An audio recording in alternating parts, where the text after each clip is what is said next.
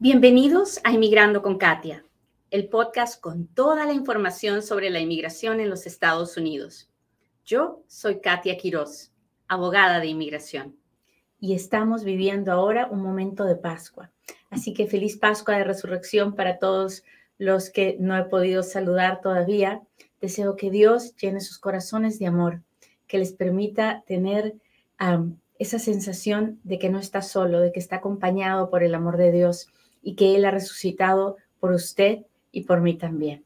Así que ánimo, porque vienen cosas buenas, porque Dios es bueno, porque no siempre tenemos que estar sufriendo, porque no siempre tenemos que estar preocupados. Hay momentos en la vida en que podemos estar tranquilos y confiados y esos momentos llegan, para todos llegan. La vida no es todo feo, la vida no es todo bonito. Hay momentos y los momentos los puede vivir usted de acuerdo a cuán tranquilo esté, cuánta paz sienta en su corazón sin importar los problemas. Muy bien, pues por un lado les digo feliz Pascua y por otro lado me levanto ayer con la noticia de que ha habido otro tiroteo, ¿no? Y, otra persona con, con enfermedades mentales ha decidido acabar con la vida de otras personas. Y cuando esto sucede a nivel nacional, hay, hay una reacción de miedo, de terror, ¿verdad? Y por supuesto, hay una investigación policial y, y, hay un montón de cosas. Y entonces, cuando estas cosas pasan, lo primero que tenemos que hacer los extranjeros, los inmigrantes que vivimos en este país, es recordar por qué suceden, ¿no? Y es porque en los Estados Unidos hay, ah, una, hay unas ah, leyes que permiten el uso de armas de, de fuego. Entonces, hay en este país, en los Estados Unidos, el uso de armas de fuego es legal para los ciudadanos americanos. El uso de armas de fuego es un derecho que los ciudadanos americanos tienen. Tienen derecho a portar armas. ¿Qué quiere decir eso? Que mientras cumplan con los requisitos que la ley de cada estado tiene de quienes se necesita para portar armas, una persona que está legal, una persona con papeles, puede ir y sacar un permiso para portar un arma de fuego. ¿Hasta ahí estamos claros? Ahora bien, que una persona pueda portar un arma de fuego para la ley estatal no significa que lo puede hacer para la ley de inmigración.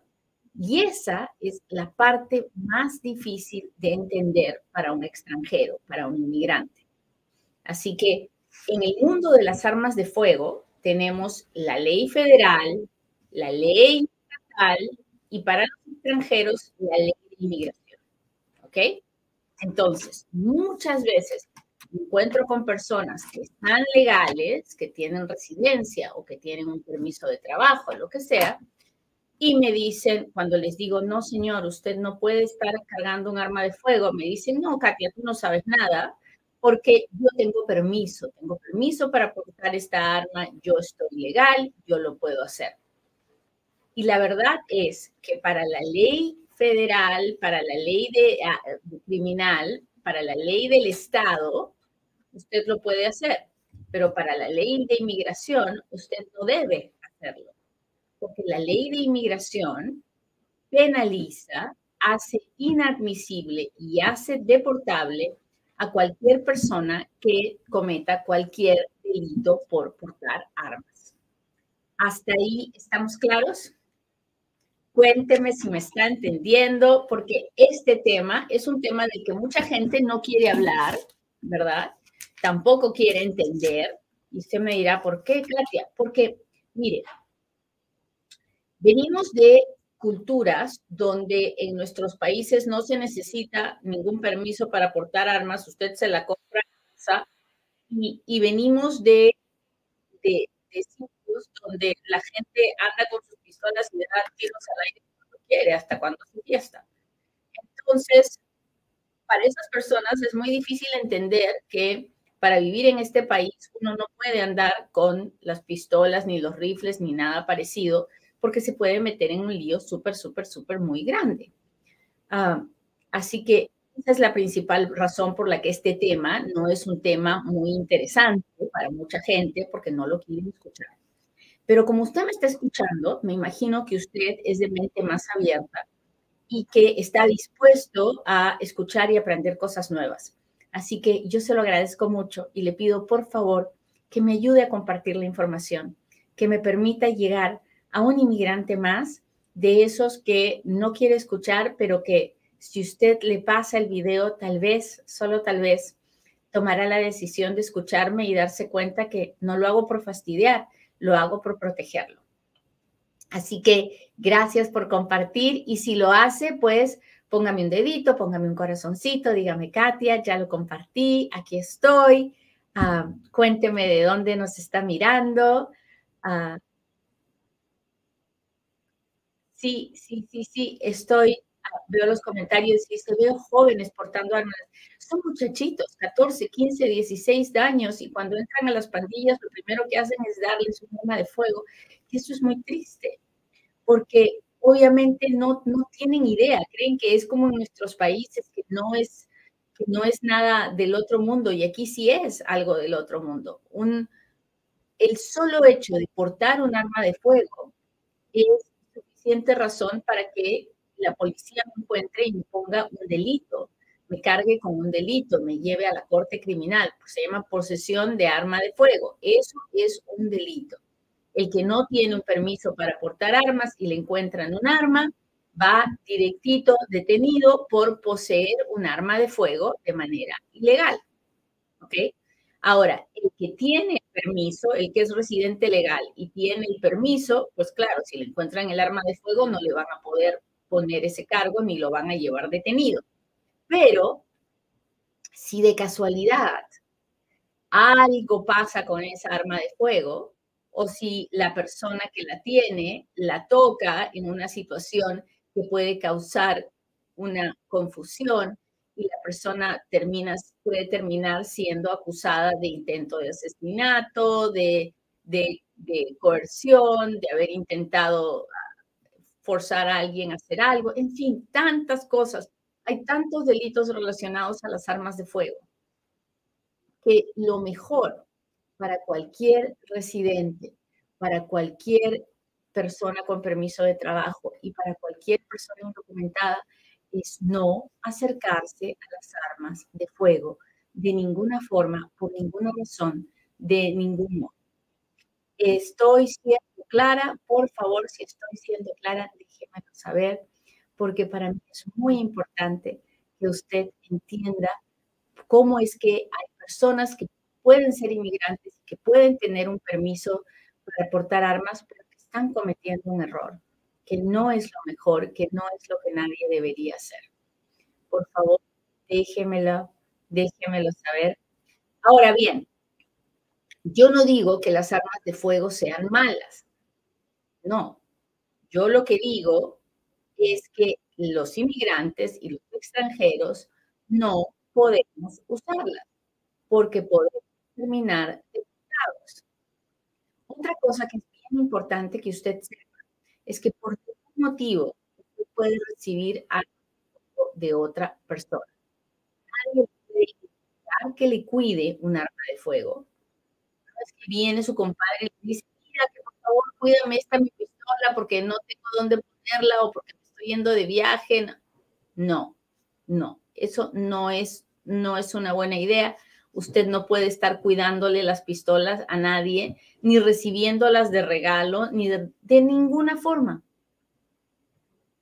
Tener pistolas en su casa es un súper, un gran problema.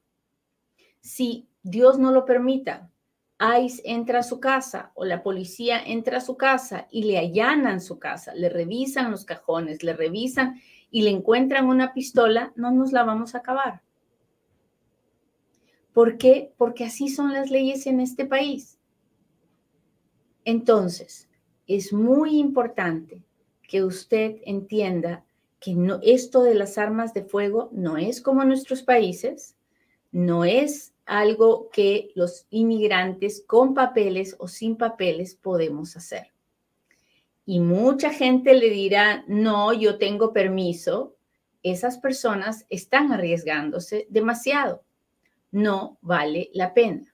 Yo no tengo uno, tengo varios clientes que lamentablemente fueron puestos en proceso de deportación por ser residentes legales y tener un delito relacionado a un arma de fuego que tenían legalmente, que tenían permiso para portar, porque el permiso es por aportar el arma, pero el delito puede ser por haber hecho algo diferente de portarla con esa arma. Una vez tuve un cliente que nunca había tenido ningún problema con su pistola, pero un día se fue a un baile y se emocionó y tomó tanto y estaba bien borracho y empezó a darle de tiros al aire. Ahí se acabó la residencia, porque no tenemos manera de salir de esa situación. Así como lo oye, parece tonto, ¿verdad? Pero así, así suceden las cosas. Así que por favor, no crea que porque usted es residente puede portar armas. No es cierto, no es cierto. Es muy, pero muy, muy arriesgado y muy peligroso.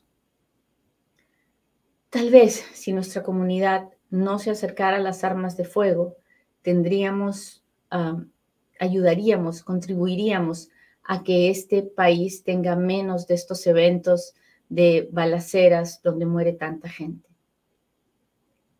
Yo personalmente no, no encuentro la razón para tener armas de fuego si no es por un deporte o, algo así, pero para mí yo no, yo no comparto la idea de los que quieren tener armas de fuego, ni siquiera en defensa propia.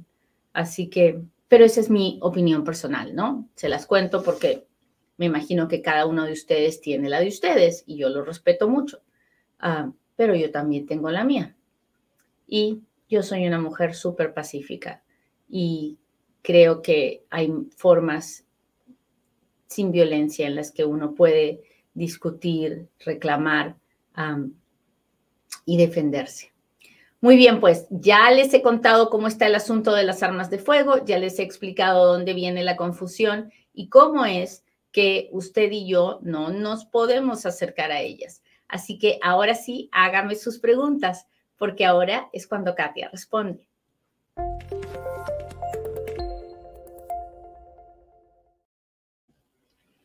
Ya se acerca el 18 de abril, es el último día para hacer la declaración de impuestos. Así que si todavía no la ha hecho, porque no quiere pagar, porque sabe que le toca pagar y todas esas cosas, pues llame a Futuro Tax. Llame a Futuro Tax y haga sus taxes con nosotros. El número de teléfono de Futuro Tax es 702-483-6555 o entre a la página web de Futuro Tax, futurotax.com y baje la aplicación para que podamos ayudarle. Así que ya lo sabe, haga sus taxes con nosotros. A partir de este mes empiezan una reunión mensual del Club de Futuro con todos los clientes de Futuro Tax para que puedan conversar conmigo, hacerme sus preguntas y eso es un valor agregado a, a todos los clientes de Futuro Tax. Muy bien, entonces empecemos con las preguntas. Déjenme ver si tengo algún super chat o super sticker de mi gente de YouTube.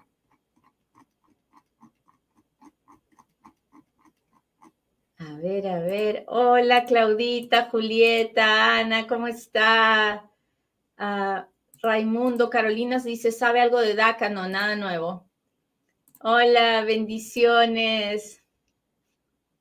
¿Hay permiso de salida para alguien que tiene la visa U? No. Alguien que tiene visa U no puede salir. ¿Cuándo pueden salir estas personas? Cuando ya pasaron tres años con la visa U y vamos a pedir la residencia, ahí recién podemos pedir un permiso de viaje. Ah, hola Katia, ¿qué sabe de las demandas que se están haciendo para adelantar los permisos de buena fe en visas U? Pues las demandas están ahí, estamos avanzando en ellas. Las, los permisos de trabajo de, de, visa U están, están avanzando y van a ser parte del grupo del nuevo centro de procesamiento virtual de HART. Así que vamos a ver avances. Eh, la semana pasada he recibido un permiso de buena fe de enero del 2019. O sea que ya están intentando empezar en el 2019 y eso es una buena noticia. Buenos días. Hola, hola. Gracias a todos los que me saludan porque sé que lo hacen por interactuar conmigo y por ayudarme a que el video se vea con más personas. Ah,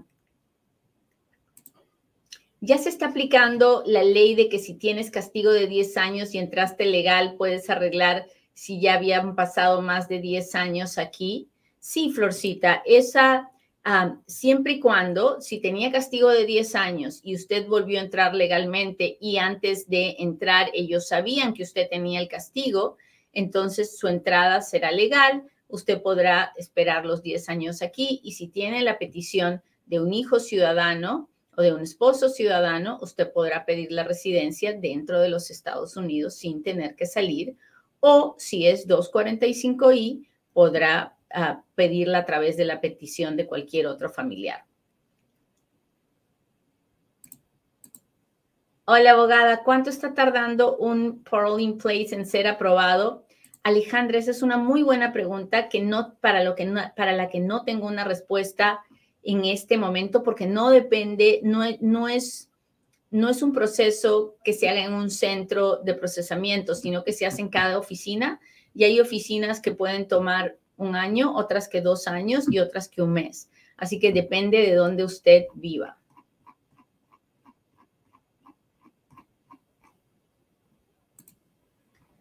Ah, Charo dice, fui a mi cita y la cónsul me dijo, felicidad, mi visa fue aprobada, solo me pidió que envíe el W2 y mi pasaporte por DHL, ya lo envié y ya lo entregaron. ¿Cuándo me enviarán mi pasaporte?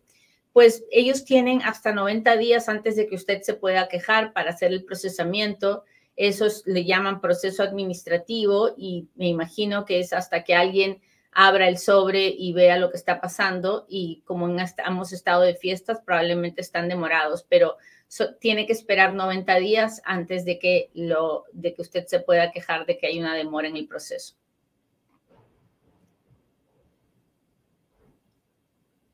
Ah, buenos días, Lake Jackson, Texas. Gracias. Buenos días, Francisco. Feliz Pascua. Ah, ¿Cuánto está tardando el proceso de la residencia para llegar? Depende, pues depende de qué proceso de residencia usted está haciendo. Si está haciendo el ajuste de estatus dentro de Estados Unidos, entre un año y medio, dos años. Si está haciendo el proceso consular sin perdón, dos años. Si está haciendo el proceso consular con perdón, cuatro cinco años. Todo depende de qué tipo de proceso esté haciendo. Déjeme ver mi gente de TikTok. Muchas gracias por los corazones, por los diamantes, por las rosas. En Tennessee no se necesita permiso para, para portar armas. Yo miro en...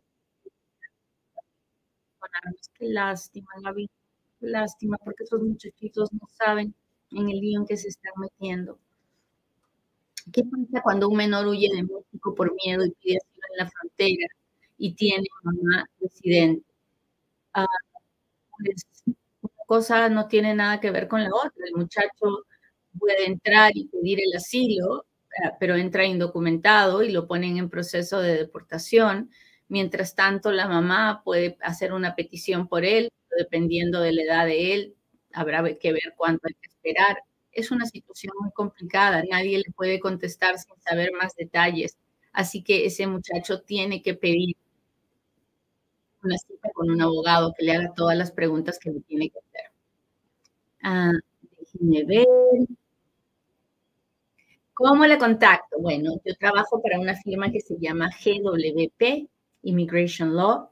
Ah, soy tengo trabajo en una firma privada, en una firma nacional, y no ofrezco mis servicios en Inmigrando con Katia, pero le digo de trabajo para que me busque, porque lo último que quiero es que lo estafen y hay gente inescrupulosa que usa mi nombre para tratar de venderle algo que, ah, que, no es verdad. Así que no vaya pagándole a nadie en las redes sociales pensando que soy yo, porque no, así no es. Usted tiene que buscar, tiene que llamar a mi oficina o entrar a la página web de GWP Immigration Law para que vea cómo contactarse conmigo y hacer una cita ah, para conversar conmigo.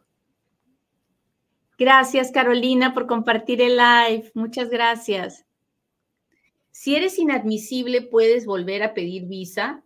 Si eres inadmisible, hay que ver por qué eres inadmisible y si tu cargo de inadmisibilidad tiene un perdón, puedes volver a pedir la visa con perdón. Si tu cargo de inadmisibilidad no tiene perdón, no tiene sentido que vuelvas a pedir la visa.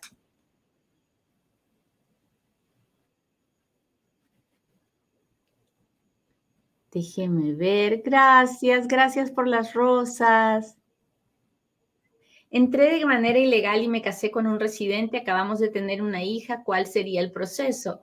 Hola, Joselito. Pues el proceso dependerá de si usted puede arreglar a través de ese esposo o no. Y para eso habrá que hacerle muchas preguntas. Y para eso lo mejor es que converse con un abogado de inmigración en persona.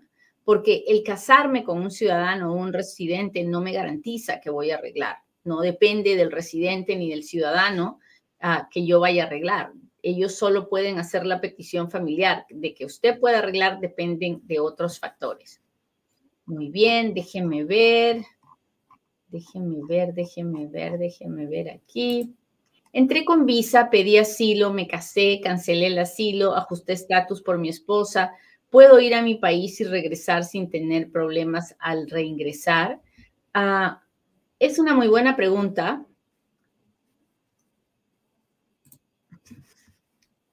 Tendría que revisar su expediente antes de poder contestarle. Así que lo mejor que puede hacer es pedir una folla y cuando tenga la folla y llevársela a un abogado, que el abogado la revise, que vea cómo está la situación antes de decirle si puede andar haciendo eso o no. ¿Qué cosa es una folla? Folla es yo le pido al gobierno que me dé una copia de todo mi expediente para ver las anotaciones, para ver todo lo que el gobierno ha investigado de mí, para ver todo lo que el gobierno ha pensado de mí a, a la hora de darme los papeles y lo que haya pasado antes. Entonces, ¿cómo hace una folla? Pues la mejor forma es llamando al FOIA Center. El FOIA Center es un departamento de GWP donde se dedican solamente a buscar expedientes de, los, de nuestros clientes. Ah, para llamar al FOIA Center puede ah, llamar al número 702-737-7717, hablar con Liliana o con Antoinette y ellas encantado le ayudarán a buscar su expediente. Déjenme ver.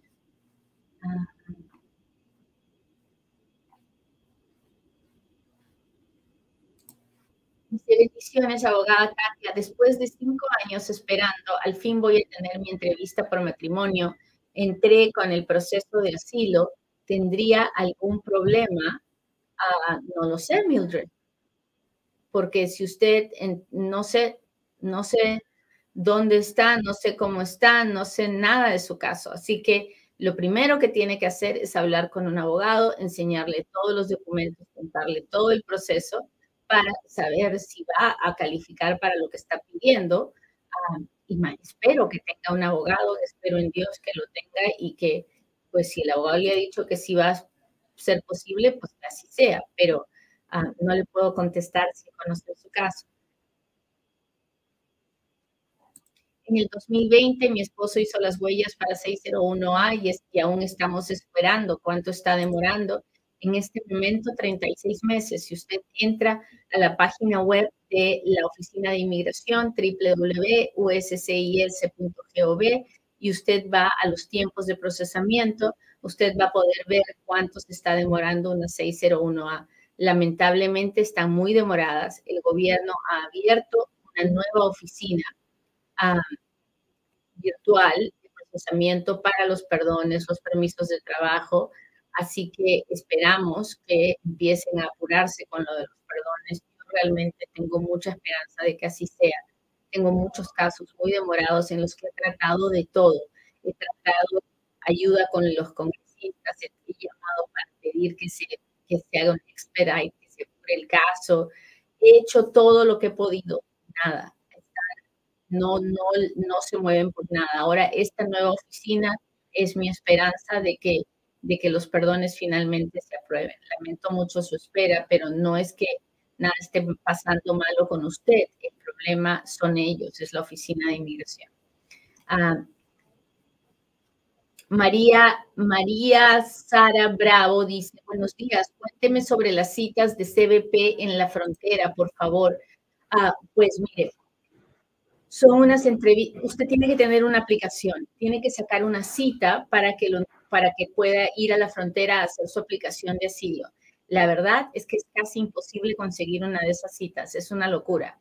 Pero si usted tiene una cita, el día de la cita debe llevar todo su su aplicación de asilo, todas las pruebas de por qué no puede regresar a su país, de por qué siente miedo y si ellos consideran que usted realmente puede tener miedo de regresar a su país, le van a permitir que presente su aplicación de asilo y van a procesar.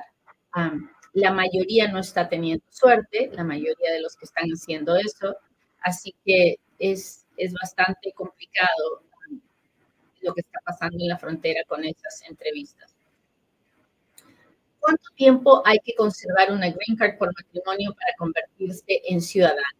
Bueno, si usted recibe la green card por matrimonio, mientras siga casado y viviendo y teniendo un matrimonio viable con el, esposo o la esposa, a los dos años y nueve meses de vivir en los Estados Unidos como residente, viviendo con el esposo o esposa, usted podrá pedir la ciudadanía si ya no está viviendo, si se separa o si se divorcia, pero aún si se separa, tienen que ser cuatro años y nueve meses de espera. si, en vez de los dos años y nueve meses. Y cuando usted aplica la ciudadanía por los dos años y nueve meses, porque está casado con el ciudadano, tiene que llevar pruebas de que aún continúa viviendo y su matrimonio es viable. Muy bien.